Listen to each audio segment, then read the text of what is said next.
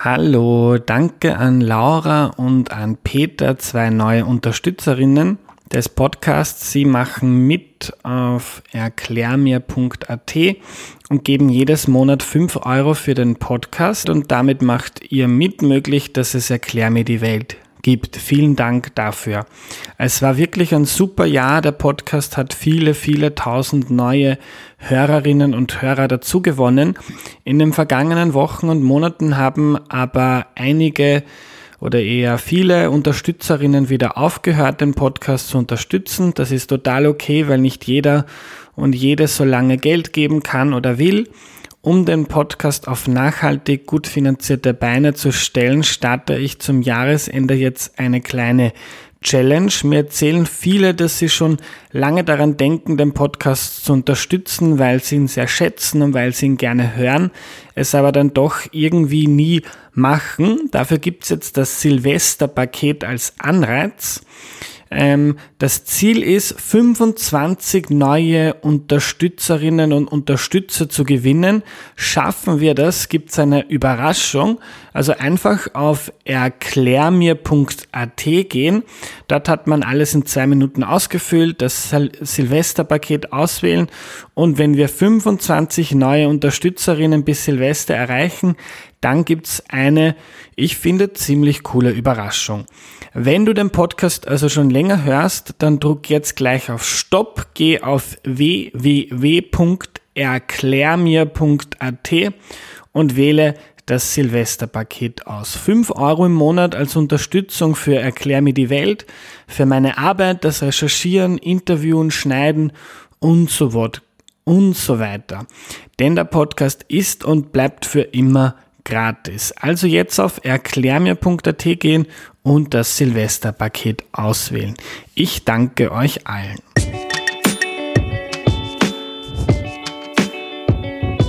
Hallo, ich bin der Andreas und das ist Erklär mir die Welt, der Podcast, mit dem du die Welt jede Woche ein bisschen besser verstehen sollst.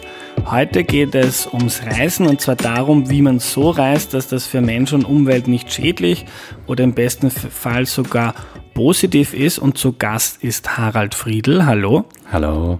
Harald, bevor wir loslegen, stelle ich doch bitte noch kurz vor. Ja, ich bin Professor für Ethik und Nachhaltigkeit im Tourismus an der FH Joanneum in Bad Gleichenberg, Studiengang Gesundheitsmanagement im Tourismus. Das heißt, äh, wir versuchen von vornherein auch äh, solche touristische Angebote zu entwickeln, die dem Gast gut tun, wodurch er sich stärker fühlt, gesunder fühlt, äh, seine Lebensqualität zunimmt. Und ich habe früher sehr lange als Reiseleiter gearbeitet ähm, auch als Reisejournalist. Und da bin ich in meinem eigenen Reisen bereits äh, auf viele Dinge aufmerksam geworden ähm, und so richtig mit der Nase drauf gestoßen, die mich verwundert haben und wo ich mir dann einfach mal die, die Frage gestellt habe, na, wie, wie darf ich denn überhaupt reisen? Was ist denn überhaupt okay? Und das ist dann zu meinem Forschungsschwerpunkt und dann schließlich zu meinem Beruf geworden. Mhm. Bleiben wir vielleicht kurz dabei. Erzähl uns ein bisschen mehr darüber. Wo bist du denn herumgekommen und wann oder wie sind Fragen aufgekommen, ob das jetzt okay ist, was du machst? Naja, das allererste war, äh, ich bin aufgewachsen eher unter naja, sehr konservativen Bedingungen und äh, irgendwann ist es mir nicht mehr gut gegangen und ich habe einfach das Gefühl gehabt, äh, ich muss da raus, ich muss weg und bin dann inspiriert durch äh, auch eine Aktion eines studentischen meines Vaters Autostopp durch die Wüste gefahren mit äh, 20, 21 und das war eine absolute Offenbarung. Ich war total verletzlich. Ich habe damals noch sehr wenig Französisch gesprochen, aber die Menschen dort, die haben mich wahrscheinlich gerade aufgrund meiner Verletzlichkeit eingeladen. Ich bin untergebracht worden. Also es war ein unwahrscheinlich berührendes Erlebnis. Durch welche Wüste bist du? Ich bin äh, von Tunis, äh, also nach Süden hinunter, weiter dann nach Algerien bis nach Tamanrasset. Wo ist das? Äh, Tamanrasset ist im Zentrum von Algerien, also man kann sagen sozusagen die östliche Zentralsahara. Das ist auch die Welt, in der die Tuareg-Nomaden leben und äh, auch lebten. Das waren, das ist jene Gruppierung, die am längsten fast in der ganzen Welt dem Kolonialismus Widerstand geboten hatte. Weil sie einfach diese Meister über die Wüste sind. Und die haben mich auch unglaublich fasziniert. Also dieses Überleben in einer derartigen äh, lebensfeindlichen Umgebung. Und das hatte mich auch sehr stark motiviert. Daraufhin bin ich im Jahr darauf wieder quer durch die Sahara eben an den Tuareg vorbei und dann weiter bis an, die, ähm, an den afrikanischen Atlantik. Und das, dadurch ist das Reisen für mich dann zu einem ganz zentralen Thema geworden. Und äh, nachdem das immer auch eine finanzielle Sache ist, äh, habe ich dann die Möglichkeit entdeckt, als Reiseleiter einerseits zu Orten zu kommen, bei denen ich vorher nicht war, vor allem aber, ich musste mich intensiv mit dem Land auseinandersetzen. Und das hatte auch einen wirklich tollen Effekt. Ich habe unwahrscheinlich viel über erst einzelne Länder, immer mehr über die Welt äh, kennen und verstehen gelernt. Ich habe immer mehr versucht eben auch zu verstehen, wie geht's den Leuten dort, was brauchen die Leute, was brauchen die nicht. Und äh, zum Beispiel Aborigines in Australien, wo ich mir dann eben auch die Frage gestellt habe, ist es gut, wenn wir da zu denen hinfahren und wir lassen uns da was vortanzen oder was auch immer. Und das, das waren dann die, die Fragen, die sich eben für mich zunehmend aufgetan haben und die ich dann eben auch wissenschaftlich begonnen habe zu beantworten. Mhm. Mit, mit 20 oder 21 äh, alleine, oder? Bist du alleine? Ich, ich war alleine. Durch die Wüste, das ist äh, mutig, oder? Auf die Idee kommen nicht viele. ja, aber ich glaube, genau das, das ist, glaube ich, das Wichtigste überhaupt, was man im Leben lernen muss, äh, dass man sich den eigenen Ängsten stellt und ich glaube, dass hier das Reisen überhaupt eine der wichtigsten Möglichkeiten ist, um über Grenzen zu gehen. Also das Vertraute zu verlassen, weil man, weil dann das Fremde wie ein Spiegel wirkt. Das heißt, ich erkenne erst in der Fremde, wie verhalte ich, was macht mir Angst, woran muss ich arbeiten und da hat es etliche Sachen bei mir gegeben, bei denen ich draufgekommen bin, die mag ich eigentlich überhaupt nicht und die, ja, die zu Themen geworden sind. Das ist die Art und Weise, wie ich kommuniziert habe, wie ich mit Gruppen, mit Menschen umgegangen bin. Ähm, und überhaupt die Frage, wie es anderen geht und warum es anderen so geht, das hat bei mir früher keine Rolle gespielt aufgrund meiner Prägung. Und ähm, und das Spannende auch, wenn man da eben allein ist, da hat es zum Beispiel eine Geschichte gegeben, die ist spannend. Äh, bei meiner zweiten Tour, immer noch schwache Französischkenntnisse, da begann ich in, das war in Tunis am Bahnhof und ich suchte riesiger Zug, wenig Leute und eine junge arabische Frau stand dort, die sprach ich an und fragte, ist das der Zug nach Algier? Und sie hat dann gesagt, ja, passt. Sie hat sich dann vis-à-vis vis, -vis von mir hingesetzt. Und irgendwann, so während der Reise, ist sie zunehmend bedrängt worden von arabischen Männern und plötzlich erhob sie sich und setzte sich zu mir und sagte, ja, sie reist mit mir.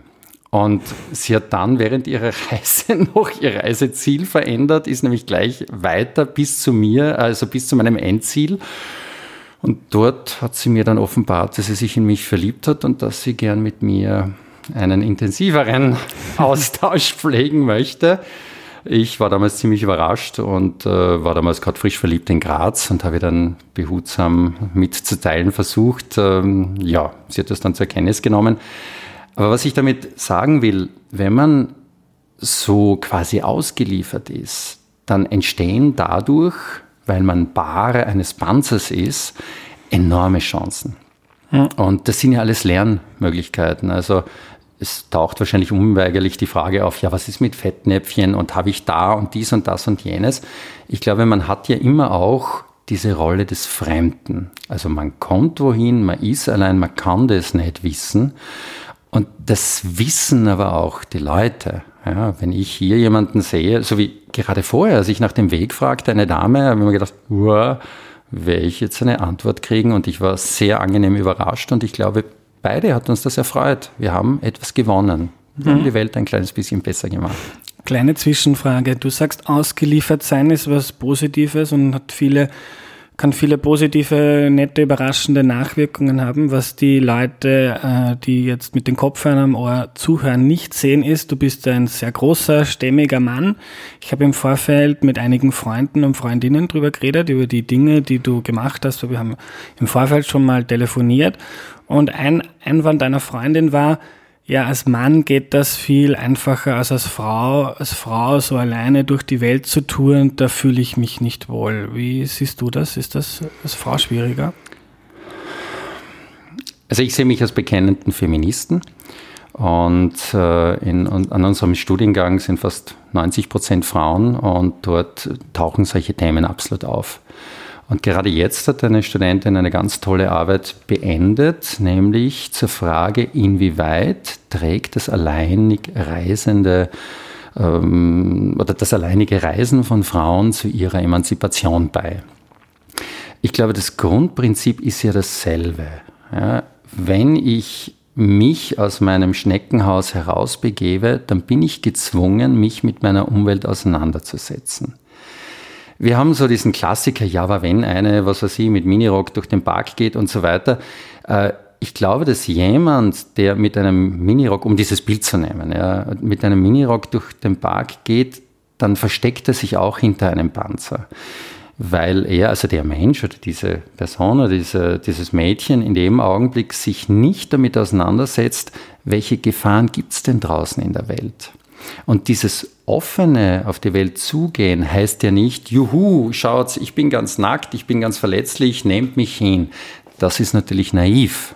Ähm, das kann am Anfang passieren, habe ich sicher auch oft Fehler gemacht und ich bin auch betrogen worden und was weiß ich. Es geht ja darum, an der Welt zu lernen dass man ein Gespür dafür kriegt, was kann man, wo ist es wichtig, sich zu schützen, wem kann man vertrauen. Das kann man aber nur lernen, wenn man sich darauf einlässt. Es ist im Grunde genommen wie in der Liebe. Ich kann ja auch erst herausfinden, welcher Partner passt zu mir, wenn ich mir mal einlasse und wenn ich ein paar Beziehungen durchlaufe, wo ich merke, na, das, den Stil mag ich nicht, das tut mir nicht gut dann, das ist ja ein Lernprozess. Und dadurch wachse ich weiter. Und je weiter ich wachse, desto besser kann ich dann auch wissen, okay, das ist jetzt nicht so gut, da gehe ich weg. Mhm. Und was die Größe anbelangt, ähm, groß war ich eigentlich, ich war immer der Größte.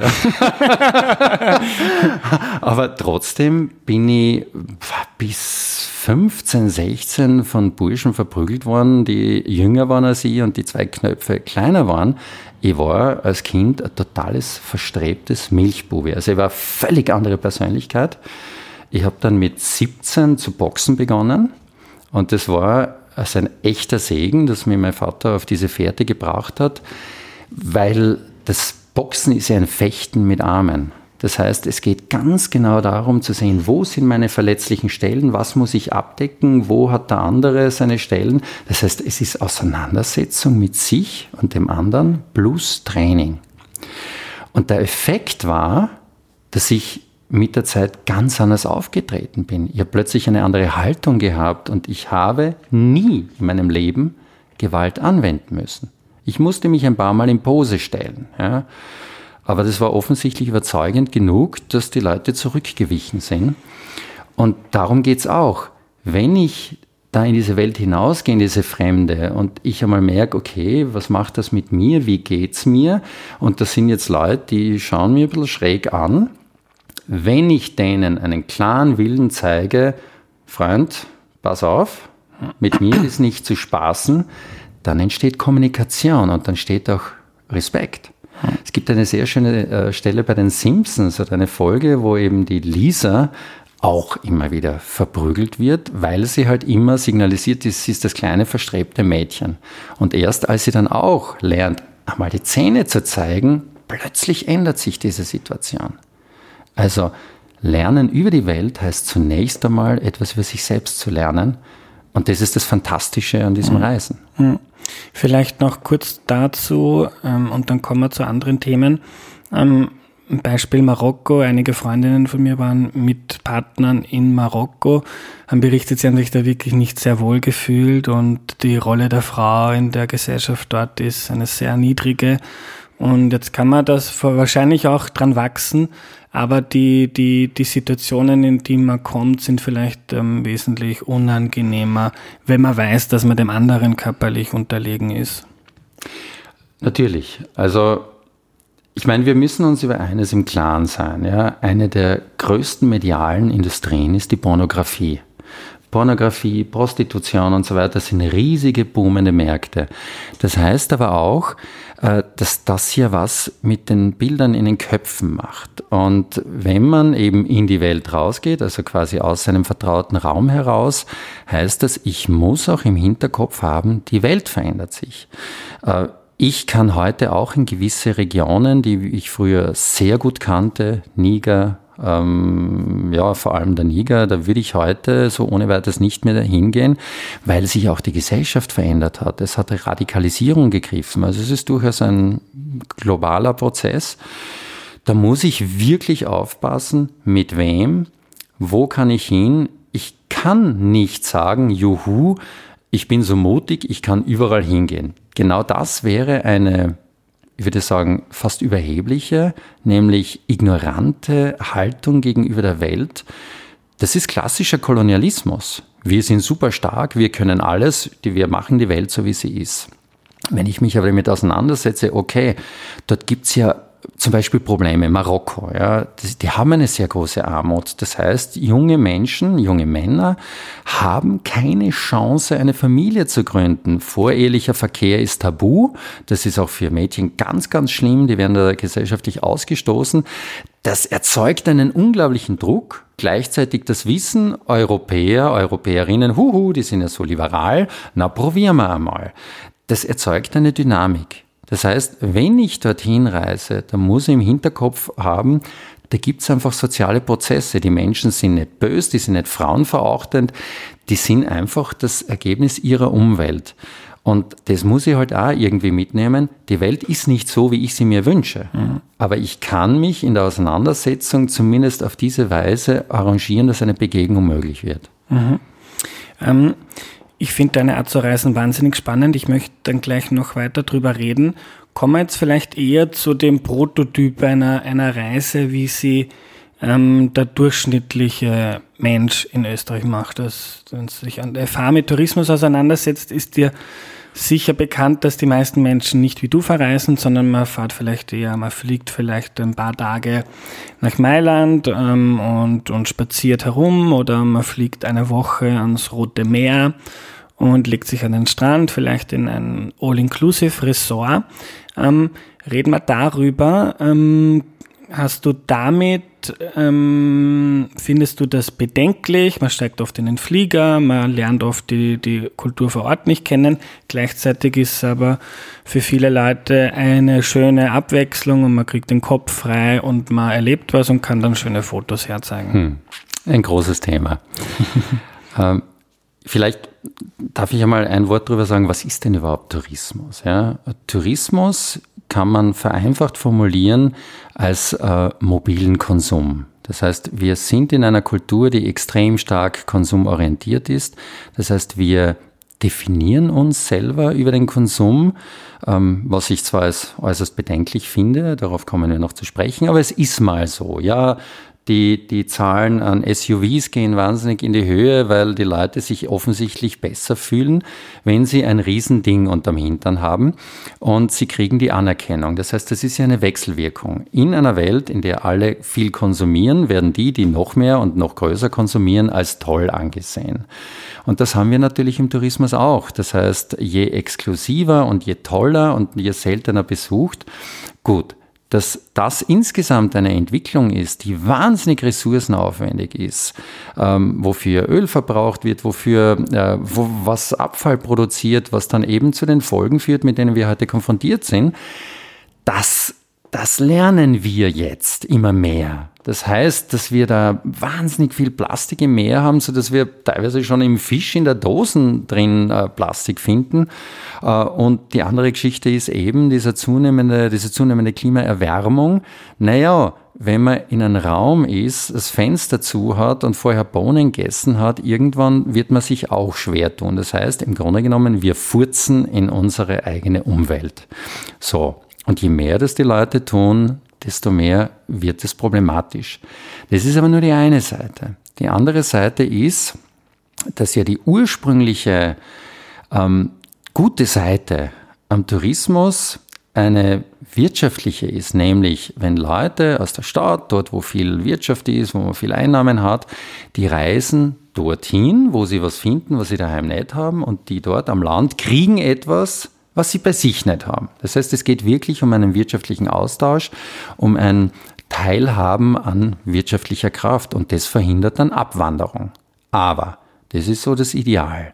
Und wenn es dann noch möglichst um, auf umweltfreundliche Weise mit der Bahn und dort, was weiß ich, Rad und so weiter oder Wandern oder was auch immer ist, ist das eine super Sache. Also dann kann man sagen, das ist fast schon das Paradies auf Erden.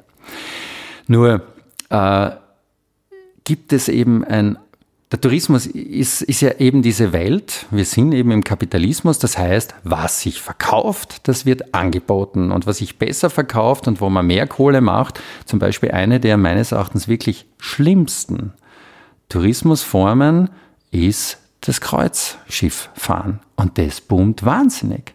Verständlich, weil im Grunde genommen ist ein Kreuzschiff ein Wohnzimmer wo man zu den verschiedenen schönen Orten geführt werden. Ja, man hat gleich das Essen und es ist, es ist super. Es ist, wenn man es mag. Ja, also ich bin allergisch gegen viele Leute.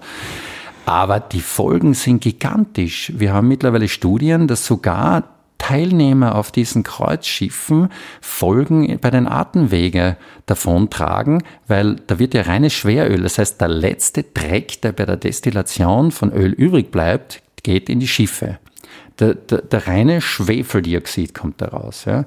Das ist das eine. Und das zweite ist, wo immer die hinfahren, werden in kürzester Zeit riesige Massen an Leuten rausgeschossen, die sich da durchwälzen wie Lawinen, im günstigsten Fall einmal irgendwo ein Kaffeetschal mitnehmen, wenn es viel ist, aber in erster Linie verbrauchen sie Platz, Aufmerksamkeit. Das heißt, die Leute, die Besuchten, haben gar nichts davon oder ganz wenig. Und da steht also Nutzen und Schaden für die Besuchten in keinem Verhältnis. Und jetzt, wenn man also die Frage stellt, naja, wie kann man so reisen, dass man einerseits wirklich viel davon mitnehmen kann und möglichst wenig Schaden verursacht, dann hängt das natürlich sehr davon ab, was heißt denn das, etwas für sich mitzunehmen? Wenn ich weiterhin darauf schaue, na, was habe ich für ein super tolles Auto, wem kann ich erzählen, was ich für eine super tolle Reise gemacht habe, dann fällt es mir natürlich schwer, so jemanden zu überzeugen. Wenn ich mir aber die Frage stelle, na, was ist denn wichtig im Leben? Was bringt mich weiter? Wo empfinde ich Glück? Wo empfinde ich Nähe? Dann ist es halt eher die Langsamkeit, dann ist es das Verharren, dann ist es irgendwo sitzen zu bleiben, von mir aus einen Kaffee zu trinken, Zeit zu verbringen, einfach die Dinge auf sich wirken zu lassen, was aufzunehmen und aber auch in sich arbeiten zu lassen. Also auf den Punkt gebraucht, je langsamer, je mehr Zeit ich wo verbringe und für die Leute selber auch natürlich, je mehr Geld ich dort lasse, das muss man auch wieder in Grenzen halten, weil wenn ein großer Geldsegen irgendwohin niederprasselt, werden ja die Leute auch verrückt. Also ein Plädoyer nicht ähm, ähm, beim Reisen keinen Pappbecher wegzuwerfen, sondern an einen größeren gesellschaftlichen Wandel und, und auf die Werte zu schauen, die uns eigentlich wichtig sind und uns vielleicht wieder zurück zu besinnen. Das ist sicher ganz ein wichtiger Ansatz. Und ich denke, es ist kein Zufall, dass äh, wir solche Bewegungen wie Friday for Future haben, was ja auch nichts anderes ist, als dass junge Menschen sag mal, sagen, hey, Moment einmal, die Richtung, in die das geht, das ist ja absolut pervers. Das, äh, wie sollen wir da noch eine Zukunft haben? Und deswegen bin ich zutiefst davon überzeugt, dass eben zunächst einmal der Blick in den Spiegel und die Frage für sich selber, ja, was tut mir gut? Was bringt mir weiter? Äh, dass das eine gute Schule für ein glücksmehrendes Reisen ist. Und ich denke, es ist kein Zufall, dass zum Beispiel äh, zwei, wenn nicht mehr, Welt, ja, drei Weltreligionen, das Judentum, Christentum und der Islam, durch ähm, Wanderungen in die Wüste und durch die Aussetzung der Religionsgründer in der Wüste entstanden sind Ähm, ja, ich habe jetzt keine Religion gegründet, aber zumindest waren das für mich auch wirklich fundamentale Erkenntnisse. Es muss nicht die Wüste sein, aber mhm. es ist nicht schlecht, wenn man einfach einmal weg von dieser Masse kommt, um überhaupt einmal ein Gespür dafür zu kriegen, wer bin ich? Mhm. Was will ich sein? Und in welcher Welt will ich sein? Mhm. Ähm, Thema Fliegen, das beschäftigt sehr viele, mich auch. Ähm, ich fliege jetzt im, im Jänner einen Monat nach Uganda ähm, habe viel überlegt, darf man noch fliegen oder nicht. Mein Konklusio war, ich schaue drauf, ich schaue, dass ich keine unnötigen Fliege mache. Aber das Fliegen an sich will ich mir nicht nehmen lassen, ähm, weil ich es erstens beruflich für wichtig empfinde, ähm, mir die Welt anzuschauen und zweitens das auch gern persönlich einfach mache. Und drum steige ich wieder in den Flieger. Wie siehst du das Thema hm. Fliegen?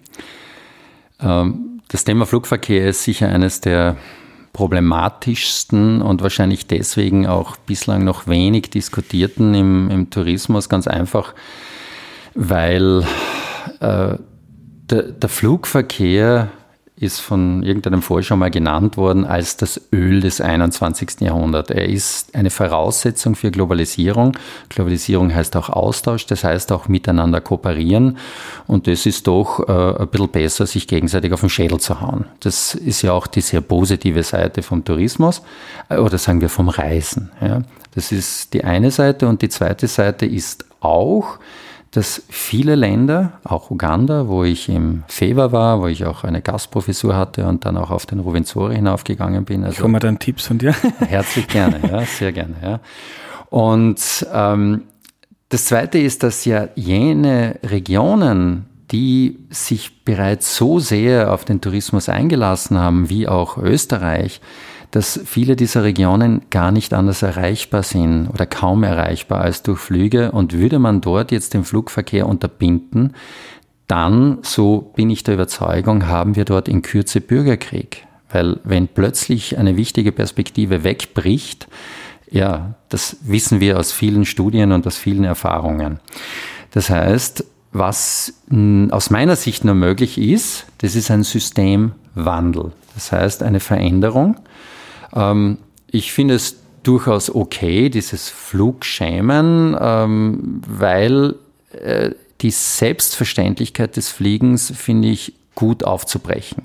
Man muss sich bewusst werden, ähm, das verursacht massive Folgen und das heißt auch, andere müssen diese Folgen mittragen dafür, dass mir ein Vorteil zuteil wird. Ich habe äh, zu Beginn dieses Jahres mit Uganda habe ich das begonnen, dass ich begonnen habe, auch Dienstreisen aus meiner eigenen Kasse zu zahlen. Also nicht die Reisen, sondern die Kompensationen. Also ich, ähm, ich zahle bei Fair Climate, glaube ich, das ist das äh, deutsche Unternehmen, die, ähm, und um das vielleicht kurz zu erklären, was der Hintergrund ist, ja, die sagen selber, man kann, wenn man eben Emissionen verursacht, kann man durch gezielte Förderung von Projekten ähm, dort die entstehenden CO2-Emissionen einsparen. Zum Beispiel, wenn Menschen in Uganda gibt es beispielsweise ein solches Projekt, die ähm, kochen und heizen normalerweise mit Holz. Jetzt bekommen die stattdessen ähm, Solaröfen, werden da auch geschult und so weiter. Und das hat den Effekt erstens, dass sie kein Holz mehr kaufen müssen. Das heißt, es ist eine ökonomische Ersparnis. Zweitens müssen sie keine Wälder einschlagen. Das heißt, das ist auch ein Schutz äh, oder ein Klimaschutz. Und das Dritte ist, die ganzen Rauchemissionen fallen weg. Das wird dann ungefähr hochgerechnet und dann sagt man, okay, so und so viel, wenn man das dort und dort gemacht wird, dann entspricht dann in etwa, sagen wir, einer Reise nach Uganda und zurück. Das heißt, das ist einmal die technische Möglichkeit. Und die andere Sache, weil man natürlich auch sagen kann, ja super, aber die einen fliegen, die können sich's leisten und die anderen, ähm, ich glaube, dass es einfach Technologien gibt, die schon wichtig sind und auch sehr, sehr viele Vorteile bringen. Und du bist ja Journalist und äh, wenn du nicht mehr in die Gegenden fährst und wenn du nicht darauf, darüber berichtest, dann ähm, führt uns das auch wieder äh, überspitzt in eine Welt zurück, wo wir, naja, wo wir einen Trumpismus haben und wo wir sagen, die anderen sind blöd und wir sind super, so hart formuliert. Das heißt, das ist schon eine wichtige Investition. Äh, wir, wir, in der Forschung ist man auch dabei, Technologien zu entwickeln. Man kann jetzt schon aus dem CO2 aus der Luft einen Treibstoff destillieren, sage ich jetzt mal blöd. Das kostet nur derzeit noch das fünf- bis sechsfache von Kerosin. Nur der Ölpreis wird steigen. Davon können wir ausgehen, weil die Förderung auch immer aufwendiger wird. Und gleichzeitig wird diese Technologie billiger werden. Das heißt, es wird in, sagen wir mal, 20 Jahren höchstwahrscheinlich möglich sein, ich würde nicht sagen klimaneutral zu fliegen, aber zumindest auf sehr viel klimaschonendere Weise zu fliegen. Es führt kein Weg an Technologie vorbei. Man kann eine so Riesenwelt nicht anders äh, in einer Balance halten. Aber genauso braucht es eben auch andere ähm, Sozialtechnologien und eben auch andere Formen des Reisens und nur Augen zu und Juhu fliegen und dort haben wir uns hin und fressen uns voll, wenn ich es so überspitzt formulieren darf, mhm. ist, glaube ich, in Zukunft immer schwieriger möglich, ohne Konflikte zu provozieren. Mhm. Ich drücke die Daumen für diese Technologien. Wir würden uns alle darüber freuen. Ich habe mal mit einigen Leuten geredet, die da, dazu forschen aktiv und die, was mein Konklusio war, bevor ich in Pension gehe, ich bin jetzt noch keine 30 Jahre, wird sich das nicht ausgehen, dass da die breite Masse mit neuen Technologien ähm, fliegen kann. Also ist vielleicht etwas für die Kinder oder die Kinder unserer Kinder, aber tolle Möglichkeit, aber jetzt müssen wir im Hier und Jetzt trotzdem einen Umgang finden und du hast auch ähm, gute Perspektiven dazu gebracht. Vielleicht noch zum Kompensieren. Ich mache das auch. Ich mache es bei Atmosphäre. Mhm.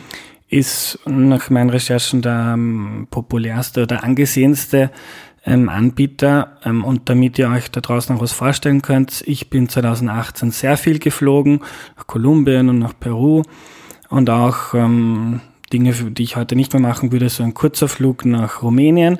Habe damals zweieinhalbtausend Euro für Flüge ausgegeben und dann glaube ich für 280 Euro meine Klimaemissionen kompensiert. Kauft jetzt einen nicht frei, man muss sich trotzdem damit auseinandersetzen, aber es ist besser als gar nichts zu machen. Ich würde am Ende vielleicht gerne noch ein paar Tipps von dir für meine Hörerinnen und Hörer mitnehmen, ähm, wenn man dir jetzt zugehört hat, eine halbe Stunde, noch wenig drüber nachgedacht hat und jetzt denkt, hm, irgendwie hat der Harald doch ganz recht mit dem, was er sagt. Ähm, morgen werde ich aber doch nicht äh, nach Algerien reisen und schon durch die Wüste touren. Hast du ein paar Tipps, wie man vielleicht anfängt damit, wo man nachschlagen kann? Ähm, Gibt es vielleicht Anbieter, die einem dabei helfen? Wie, wie geht man das an? Also zum einen empfehle ich einfach mal die nähere Umgebung zu entdecken. Also man muss nicht in den Regenwald nach Uganda oder sonst wo, sondern äh, wenn man in einen irgendwo auf einem Berg, der äh, hinter der Ecke ist und in dem man noch nie war und, äh, und dort einmal zu entdecken, plötzlich hat man die Begegnung mit einem Reh oder was auch immer. Also Abenteuer müssen nicht fern sein. Und das ist eher so diese, diese achtsame Zugangsweise oder eben Wien bietet unglaublich viel. Es gibt in der Umgebung ja dann auch die nächsten äh, äh, angrenzenden Länder. Äh, ich bereise derzeit mit meinen Kindern eben die umgebenden Länder, die nicht so populär sind. Ich war mit ihnen in der Slowakei, ich war diesen Sommer in Rumänien. Wir haben also direkt neben der Straße Bären gesehen. Also da gibt es wirklich tolle Abenteuer, ohne was Gott wie weit zu reisen. Das ist einmal das Erste. Fern ist nicht notwendig gut. Das Zweite ist, dass es immer ein Verhältnis sein soll zwischen Ferne und Dauer je weiter ich reise, desto mehr Zeit sollte ich dann auch einplanen, um wenigstens sozusagen diesen Energieaufwand, den ich hierfür ähm, investiere, dort dann auch in Wertschöpfung für die Region ähm, einbringe. Und das ist dann auch der zweite oder der zentrale Punkt. Wenn ich wohin reise, dann soll der andere was davon haben. Wenn ich zu Freunden gehe, dann bringe ich auch irgendwas mit und bekomme dafür deren Gastfreundschaft, deren Zeit, deren Zuwendung. Und genauso, wenn ich in eine fremde Region, wohin auch immer gehe, dann muss ich im Hinterkopf haben, okay, ich muss aber das Schmattes dort lassen, weil sonst fragen sich die Leute wirklich, ja, was will ich denn? Und dann kriege ich halt irgendwie ein, paar Steine nachgeschmissen. Also überspitzt formuliert, je, je mehr ich darüber nachdenke, was, welchen Vorteil hat der andere von mir, desto größer wird der Vorteil, den ich selber für mich auch habe. Die übrigen Schichten, ja, ich denke, Müll trennen und Müll vermeiden, das sind eh die ganzen, und ich glaube, wer bei dir regelmäßig rein äh, hört, der kennt sich da eh schon gut aus.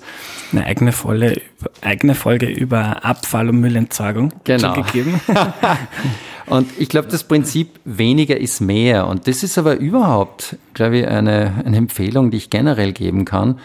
Äh, genauso wie bei jedem extra Ausflug mir fragen soll, muss ich den jetzt machen oder setze ich mich da an den Hauptplatz und schaue mal, was die Leute tun. Das ist Kino live. Da kann ich wirklich sensationelle Sachen erleben. Genauso wie bei jedem Produkt, das ich kaufe, äh, Kaffee etwas, was jemand als Handwerk gemacht hat, vielleicht mit dem ich noch ein Gespräch gehabt habe, wo ich, wo ich wirklich ein schönes Erlebnis damit verknüpfe oder irgendein Charge Plastic made of China. Das sind aber immer auch Emanzipationsprozesse, weil wer mit einem Eiffelturm in Plastik herumwachtelt, der wird natürlich Wiedererkennungswert haben, als wenn ich irgendwo einen Stein habe, der mir einfach mir persönlich was sagt.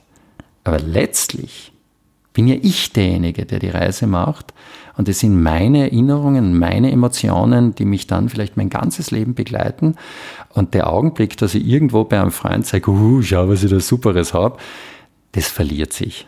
Hm. Und ich glaube, so sagen, ist es mein Credo, die Kunst des Reisens ist Lebenskunst.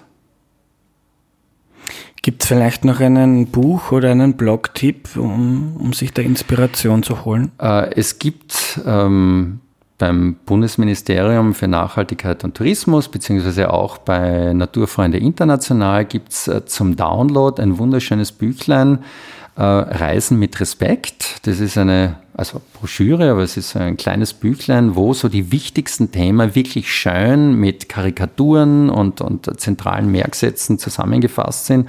Ich meine, es hat mein Büchlein gegeben, das ist aber schon 15 Jahre her, Respektvoll Reisen. Das war sozusagen das Vorgängermodell.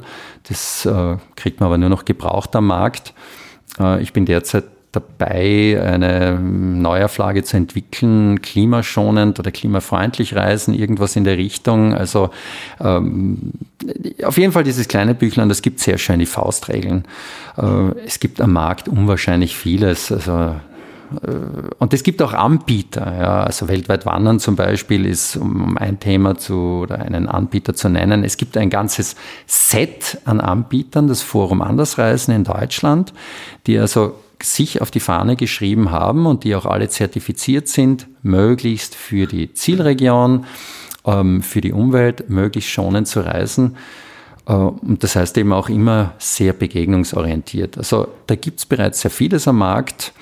Und das ist wahrscheinlich ein guter Einstieg, wenn man sich nicht gleich allein in die Wüste begeben möchte. Ich werde das alles in der Podcast-Beschreibung verlinken. Dir vielen Dank, Harald. Gerne. Danke für die Einladung.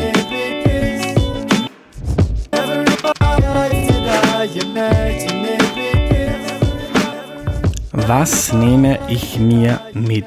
Reisen als Konsum. Diesen Gedanken fand ich toll.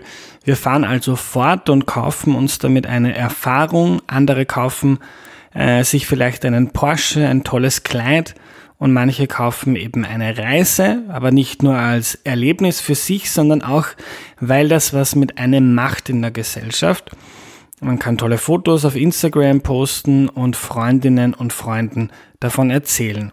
Eine schöne Formulierung von Harald fand ich auch, die Selbstverständlichkeit des Fliegens aufzubrechen. Das mag ich, weil es nicht verurteilt, sondern nur ganz offen und ehrlich ausspricht, Fliegen ist sehr schädlich für das Klima, also überlegen wir uns gut, wie oft und wann wir fliegen.